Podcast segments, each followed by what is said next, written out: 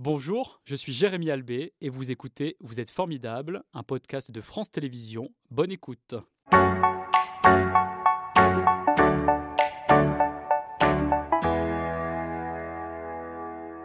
Bonjour Georges Alexandre, c'est un plaisir de vous euh, accueillir euh, ce matin dans Vous êtes formidable. Vous êtes bien Bonjour Jérémy, Vous êtes merci détendu de m'avoir invité dans ces somptueux locaux. Oui, c'est vrai qu'on est très bien dans ce lumière apaisante, petit salon avec cette avec lumière des apaisante. fauteuils formidables. C'est vous qui êtes formidable et c'est pour cela qu'on vous a Ah, c'est euh, ce matin. Euh, vous êtes euh, né euh, à Lyon. Quels sont les premiers souvenirs que vous avez de votre vie ici à Lyon? Bah, quand je vous aurais donné la date de naissance, vous saurez que ce n'était pas des, des années très roses. Oui, parce que La vous êtes guerre né en vient de se déclarer. 1939. Oui. Bon, les trois premières années, j'ai très peu de souvenirs parce que mon, mon corps en a sûrement, mais moi, j'en ai pas. Mais à partir de la quatrième année, les deux dernières années de la guerre, euh, ça a été difficile. Difficile parce que le souvenir, c'est, ce sont des sirènes, ce sont des bombardements, ce sont des courses folles pour aller se protéger dans un abri anti-atomique. Et des parents qui étaient qui essayaient de me protéger, mais je les entendais chuchoter euh, avec un air dramatique. C'était pas les meilleures années. Et vos parents qui ont connu euh, aussi euh, la Première Guerre mondiale, puisqu'ils ont dû fuir le massacre des Grecs par les Turcs, est-ce que ce déracinement, leur déracinement, a eu une incidence sur votre propre vie? Non, parce que ça faisait déjà 20 ans qu'ils étaient à Lyon. Moi, je suis né à Lyon, je connaissais que Lyon. En fait, ce déracinement, je l'ai senti 25 ans plus tard, lorsque j'ai fait mon premier voyage en Grèce, Mhm. dans mes pays d'origine. Et là, mes cellules se sont senties, senties chez elles. Et j'étais bien. Et je sentais même que j'étais mieux que quand je suis en France. C'était inexplicable, mais c'est là où j'ai vraiment euh, senti qu'il y avait- avait comme quelque chose de- euh, qui était en retrait euh, sur le sol français. Mais néanmoins, vous aimez beaucoup euh, Lyon, évidemment, puisque euh, votre choix d'études a été orienté par l'un de vos oncles médecins qui voulait vous inscrire en médecine. Comment vous avez accueilli sa proposition à l'époque?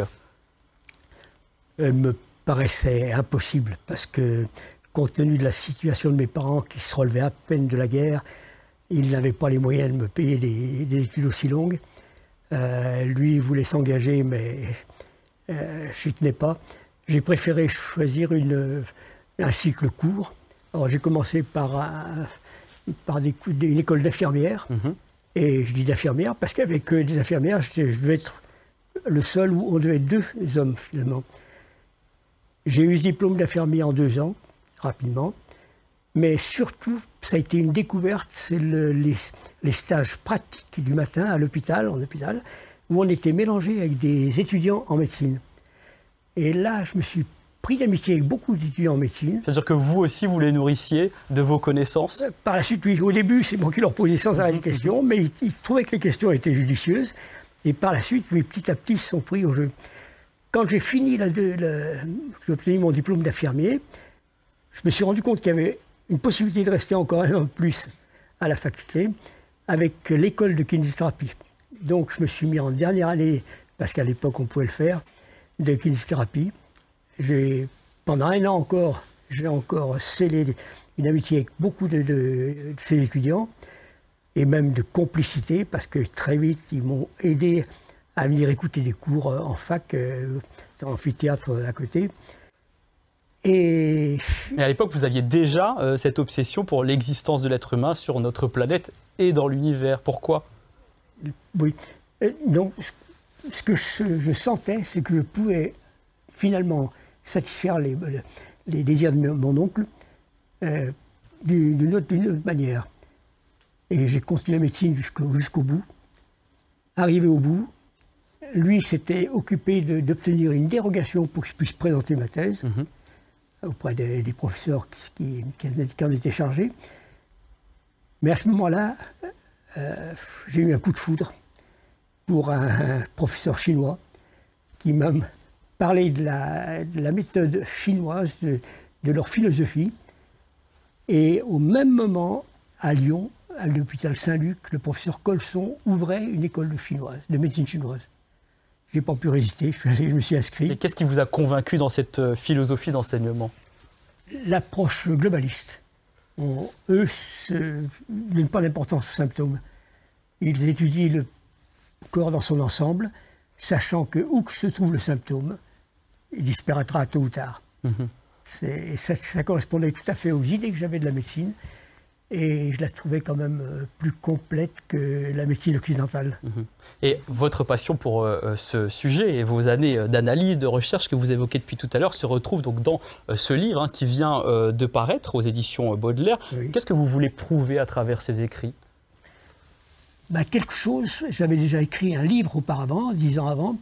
La magie du mouvement qu'on évoquera tout à l'heure. Qui était fait pour, pour parler du corps humain. Mais petit à petit, arrivé à la fin du livre, j'ai voulu faire un chapitre sur l'inertie. J'ai dit, on ne peut pas parler du mouvement tout un livre sans parler de l'inertie. J'ai cherché l'inertie, la définition sur, euh, pas sur le Larousse, hein, mais auprès des scientifiques. Je suis remonté jusqu'à l'Antiquité. Personne ne peut dire vraiment que l'inertie existe. Ils disent tous, on peut penser que c'est un temps entre deux mouvements. Mhm. Mais où placer ce temps dans un univers où le mouvement ne s'arrête jamais? Et c'est là que je me suis dit, mais alors la mort, c'est quoi Si c'est pas l'inertie? Et j'ai commencé à réfléchir au deuxième. Et le deuxième bouquin, alors j'ai cherché, pendant un premier temps, la mort, à quoi elle correspondait. Et puis je lui ai trouvé euh, des, des similitudes avec ce qui se passe au niveau de nos cellules, puisqu'on est fait de cellules. Et déjà à l'Antiquité, ils étaient au courant, alors qu'ils n'avaient pas les moyens comme nous. Et finalement, ce que, ce que j'ai recherché quand j'ai fait ce livre, c'est est-ce qu'on pouvait retrouver ça dans les autres entités? Donc, les cellules, on le savait parfaitement, mhm. les biologistes l'avaient bien démontré à la fin du XXe siècle. Ensuite, le corps humain, donc lui, était tributaire des cellules, puisque les cellules meurent au bout de quelques semaines à quelques mois. Il n'y a que les neurones qui, qui, qui vivent au bout. Donc, on vit, nous, grâce à cellules qui se renouvellent en permanence, ce qu'on appelle l'apoptose. Et ce travail de, recherche que vous euh, évoquez à l'intérieur de cet ouvrage euh, a été euh, finalement déclenché dans les années 80, puisque vous avez été victime d'une fusillade. Vous aviez à l'époque 43 ans. Que s'est-il passé concrètement et qu'avez-vous fait de ce temps où vous étiez convalescent? Oui, c'était un accident hein, que, tout le monde est au courant d'ailleurs, parce qu'on en a parlé dans toute la France. Euh, en sortant de, l'Institut Vendôme un soir. je mets la clé dans la voiture d'emprunt. Et puis à ce moment-là, j'entends des claquements, je sens des douleurs. Et puis un, jeune avec le casque me vise. Il m'a tiré quatre balles le long des, jambes en remontant. Mhm. Et la dernière a, été, a explosé la colonne vertébrale, la dernière vertèbre, a déchiré la moelle épinière. Je suis resté pendant six mois paralysé les deux jambes parce que j'avais cinq nerfs qui ont été sectionnés, qu'il a fallu réaboucher, qui a été fait par des amis d'ailleurs. La colonne vertébrale, j'ai eu une greffe de moelle épinière de 10 cm.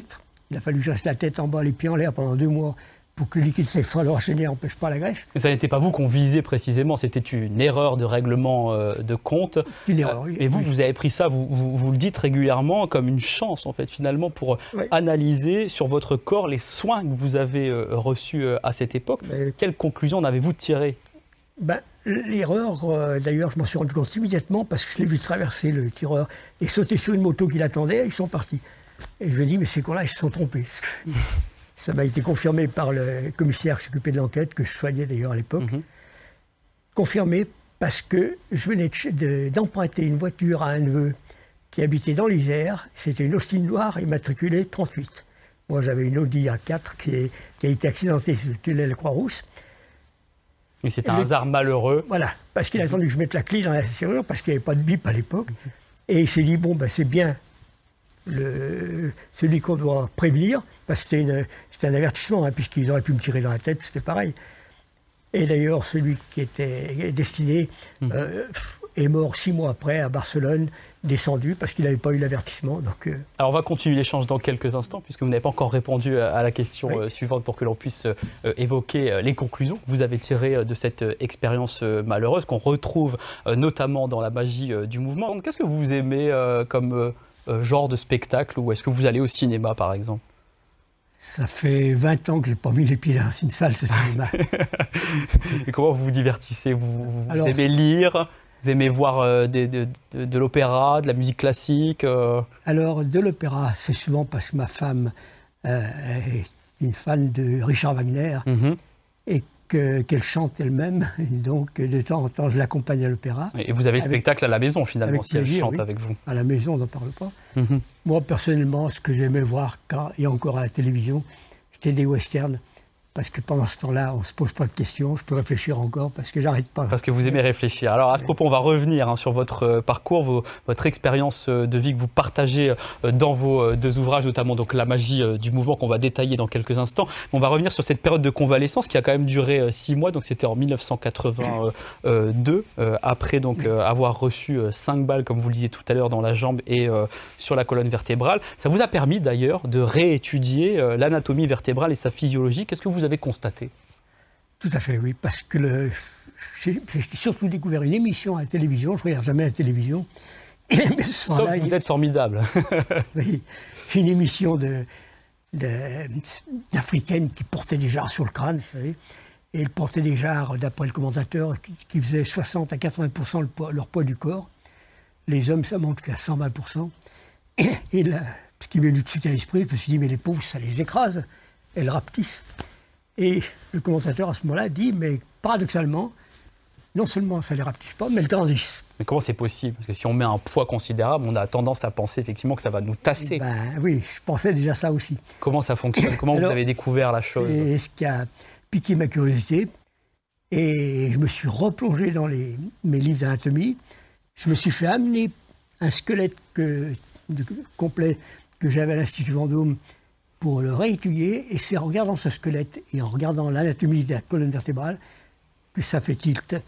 Je me suis rendu compte qu'on a des petits muscles auxquels on ne pense pas assez, qui sont attachés de chaque côté sur des petits becs qu'on appelle l'apophyse. Mhm. Sauf qu'il y a un muscle qui est accroché sur l'apophyse et l'autre insertion est en dessous, sur la vertèbre du dessous, et elle passe par derrière. Et pareil de l'autre côté. Donc ça fait un système d'amortisseur, c'est ça? Sur, Ah oui Ils s'entrecroisent, les deux. Dès qu'il y a une stimulation, un muscle se contracte. Si je vous pique, vous allez vous contracter. Là, la charge, c'est une, une stimulation. Et les muscles se sont contractés. Et en se contractant, ils se rapprochent. Et là, ils font remonter les charges vers le sommet. Et c'est ce qui est l'explication. Donc ça veut dire qu'on pourrait régler ce que l'on appelle communément le mal du siècle, c'est-à-dire le mal de dos, Ah. euh, à travers un renforcement euh, euh, musculaire. Alors non pas en portant des jarres, il y a d'autres exercices pour Voilà. cela. Tout à fait. Mais d'ailleurs, pour en avoir le cœur net, j'ai fait connaissance d'un ingénieur. Avec lui, on a construit une machine qui faisait travailler essentiellement ses muscles, la colonne vertébrale.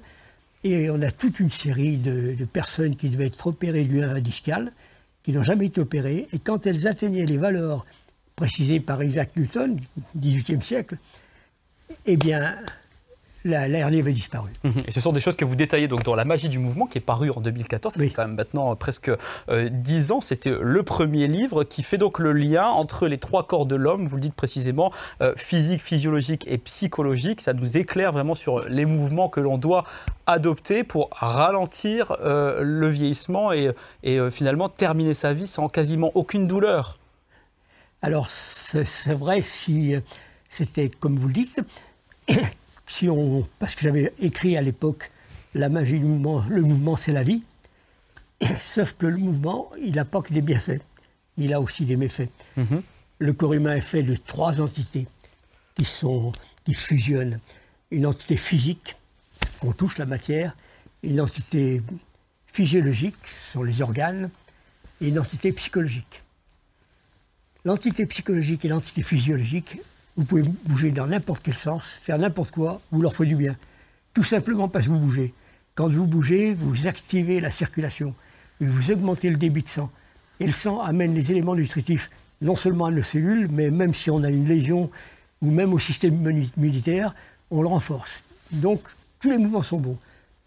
Pour l'entité physique, là, on tombe sur deux lois qui, curieusement, n'ont pas été prises suffisamment au sérieux par la médecine. La première loi, c'est la, c'est M. Isaac Newton du XVIIIe siècle. Pourtant, on avait le temps de réfléchir depuis qu'il l'a sorti. C'est la loi de la pesanteur, avec sa petite pomme hein, qui lâche, qui tombe. Ce qui veut dire que on n'a pas assez pris en compte cette loi, mais au fur et à mesure qu'on descend le long du corps humain, on accentue les, les dégâts articulaires. Alors par exemple pour les- la, la sangle abdominale, euh, parce que vous parlez d'apesanteur, ici c'est vrai qu'on sent que cette zone est quand même un peu moins euh, solide que par exemple les, les lombaires. Le- le- on sent que le, le dos est bien maintenu.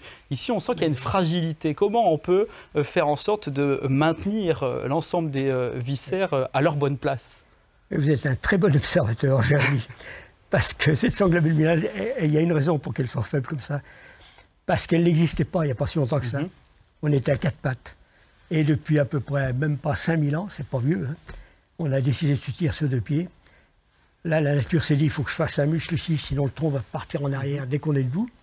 Elle a commencé son rôle en haut, au niveau des, du grille costale. C'est pour ça que souvent en fait on voit les tablettes de chocolat sur la partie haute, Voilà. juste en dessous des Là, de pectoraux. chocolat. Mais par contre au niveau du pubis en général on voit pas de tablettes de chocolat. s'arrête au nombril. Vous avez un exercice à me montrer pour que l'on puisse renforcer euh, cette sûr. zone Oui. Alors je vais mettre le plaid au sol parce que je suis un petit peu euh, maniaque et j'aime bien que ce soit confortable. Donc je vais mettre là-dessus. Voilà. Et comment je me- je m'installe? Alors sur le dos, Sur le dos comme avec ça ce qu'on appelle la position corrigée, les bras, C'est-à-dire la position haut les mains en quelque sorte, c'est ça les mains au sol, Oui. les genoux repliés complètement sur la poitrine, les pieds en contact, Alors avec un pantalon serré et des chaussures de vie, c'est moins facile. écartés. Donc comme ça. Voilà. Plus écarté, plus efficace. Donc c'est la position finalement que les femmes peuvent avoir lorsqu'elles accouchent. À l'accouchement, c'est ça. Mhm, mhm. Euh, maintenant, vous essayez d'oublier que vous avez des jambes. Le corps s'arrête au niveau du, du bassin. Pubis, oui. Et vous tirez sur ce bassin en direction du menton. Voilà, Et on respire très sans fort. chercher la performance. hein. Vous tirez et, pff, allez, et en même temps vous soufflez. Videz les poumons en même temps. Videz, videz, videz, encore, encore, encore. Voilà. On inspire et videz. Pourquoi il faut vider?